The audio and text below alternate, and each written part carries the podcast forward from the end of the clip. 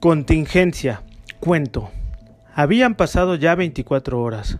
Yo seguía aún en la computadora, mirando arreglos de cuatro letras que se repetían indefinidamente. Nada me entusiasmaba tanto, nada me entristecía tanto.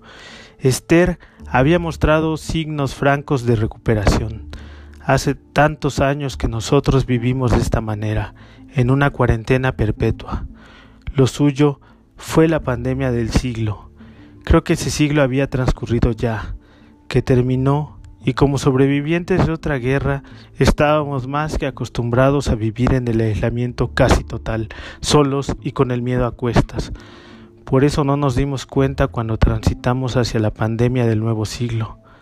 De pronto teníamos dos luchas, Esther y el miedo de perdernos a cada uno de nosotros, que para entonces solo habíamos sido espectadores compasivos, trémulos soldados acostumbrados a las peores noticias.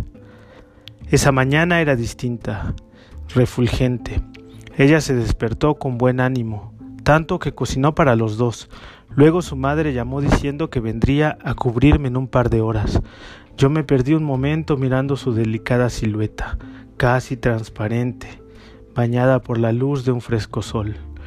Luego volví a mis ocupaciones cotidianas. Me puse mi abrigo, esa odiosa máscara, la careta y decidí salir a la calle. No había nadie, todos se habían marchado. El mundo por fin se había detenido. Era mediodía, alcancé a ver algunos curiosos asomados por la ventana. La torre Eiffel lucía solitaria, en paz, como si fuese de madrugada, en invierno o en los días posteriores a un ataque bélico, un holocausto, eso hizo que la gente se marchara. La calle también estaba en paz, solitaria y nostálgica. Era como el presagio de una tragedia mayor aún por venir. Caminé por la avenida de los Champs-Élysées, tristemente solo, feliz y afortunadamente solo. Por fin el mundo podía comprender siquiera lo que habían sido los últimos diez años de mi vida. Por fin Esther, su madre y yo estábamos tan solos como todos los demás. Nuestros temores eran cada vez perpetuos y comulgaban con el resto de la ciudad, todos en sintonía. El mundo por fin se detuvo, como se detuvo el nuestro estos diez años. Ya no me sentía tan solo, tan dolido, tan desdichado.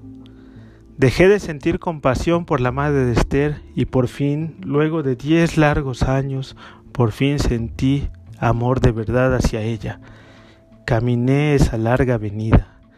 Dejé de lado todo mi rencor y mi egoísmo, mi falta de fe y me concentré en mi trabajo. Había encontrado por fin un sitio de unión en la cápside del virus.